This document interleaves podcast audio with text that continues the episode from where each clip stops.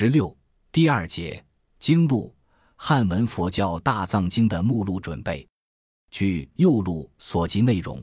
道安录包括如下几个部分：一、有一人姓名的译经录，道安录收录译经记十七家二百四十四部；二、公师一人姓名的译经录，道安录共收录译经一百三十四部；三、译经录。及同一种经有不同译本的译师一人姓名的译经录，包括右录所云新吉安公古译经录及这些译经译出较早，记录译经九十二部；新吉安公良土译经录及在甘肃凉州译出的诗译经录，记录译经五十九部；新吉安公关中译经录及在长安一带译出的诗译经录，记录译经二十四部。四译经录。以其为非佛经的译经，即右录所云之新吉安公译经录，记录译经二十六部。五注经及杂经之录，这是专门注录道安注经及其他著作的目录，共计道安著作二十六种。在道安录之后，虽如随时法经在其所传重经目录卷七重经总录序中所云，自尔达今二百年间。指经录者实有数家，但存实者只有除三藏记记右录一家。那些今已不存的经录，因无实物可证，真伪难辨，实际上已失去了研究价值，故不再书籍。从史实的角度说，右录是我国现存最早的经录，是毫无疑问的。右录最重大的贡献是它保存并汲取了道安录的内容。在道安录的基础上，沿用了道安录的体例，载录了发源有汉，起于大梁五百年间所见各种经律论典籍，约两千二百三十八部，四千二百八十卷。右录无总数统计，今据各子目所列数字粗略计算。关于这一总数，房部卷十五记为两千一百六十二部，四千三百二十八卷。谭世宝先生统计为两千二百零七部，四千四百五十一卷。同时，广泛收集了有关三藏缘起、易经续记、中国著述杂录及名僧传记等大量史料，从而成为中国经录史上一部具有存亡继绝意义的经录。右录在中国经录史以至中国佛教史上的地位，还表现在它不仅是一部中国现存最早的经录。为中国的易经史保存了一份至两代的完整资料，还表现在他收集的资料和篆书的文字涉及中国佛教史许多最基本的史实，说它是中国佛教史现存最早的一部史料集和最早的史传著作，当不为过。谭世宝先生论断除三藏记集有旧新两种稿本的观点是言之有据的。在现存十五卷本的《出三藏记集》卷十二所载《世僧佑法集总目录》中所列僧佑所传八种著作中有《出三藏记集》十卷一种，就是确证。但此本今已不存，今存世者为十五卷本。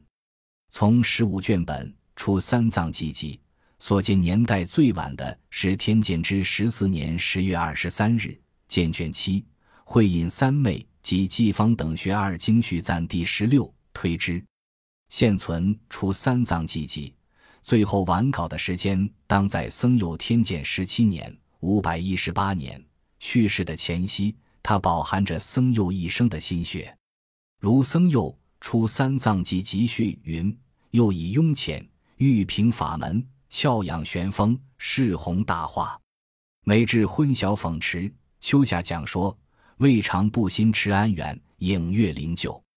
于是迁客迎至，颂钵讨缘，缀其所闻，名曰《出三藏记集》，一传元记，二全名录，三总经序，四数列传，并赞析内经，严禁外籍，参以前时，验以旧文。若知代有据，则表为思难；声传未详，则文规概缺。丙读宁汉。至存信时，三复九思，是取实录。如序言所云，出三藏记集，包括四个方面的内容：一传圆记卷一，又集三藏圆记十宋律五百罗汉出三藏记，菩萨出太经出八藏记，呼汉译经文字音译同译记，前后出经译记等内容。二全名录卷二卷五是在道安录的基础上，以异人的时代先后著录了自东汉至南齐建武年间的有易经四百五十部一八六十七卷，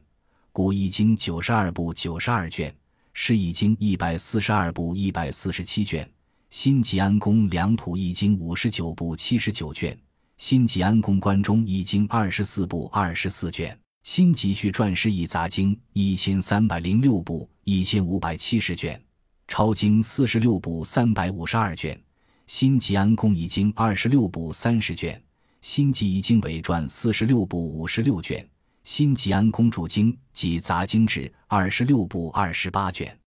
僧法尼所送出经人仪二十一部三十五卷，总计两千二百三十八部四千二百八十卷。三总经序卷六卷十一载录易经记叙文约计一百二十篇。然在此总经序与数列传间，又有一杂录卷十二，载录了十种中国著述的目录集序，即《宋法成传》《法论》《齐敬陵王法集》《僧佑传》《法集》。释迦普记、世界记、萨婆多部识资记、法院弘明集、十诵律义记、法集杂记名等四书列传，记载了安世高等三十二位在易经史上有贡献的僧人的传记。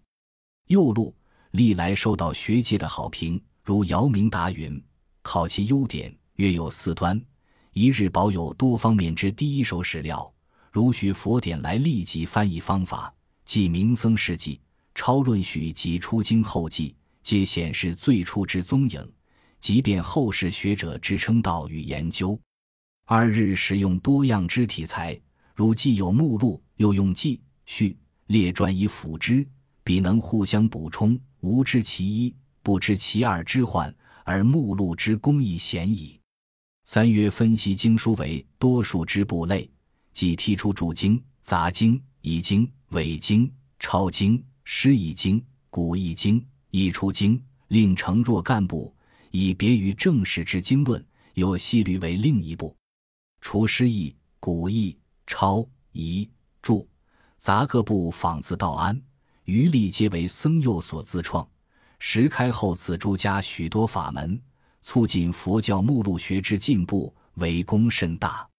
其次，则于一切经论皆曾作一番考索，甄别其同义真伪，勾出其一人实地，总计录书二千一百六十二部，凡四千三百二十八卷。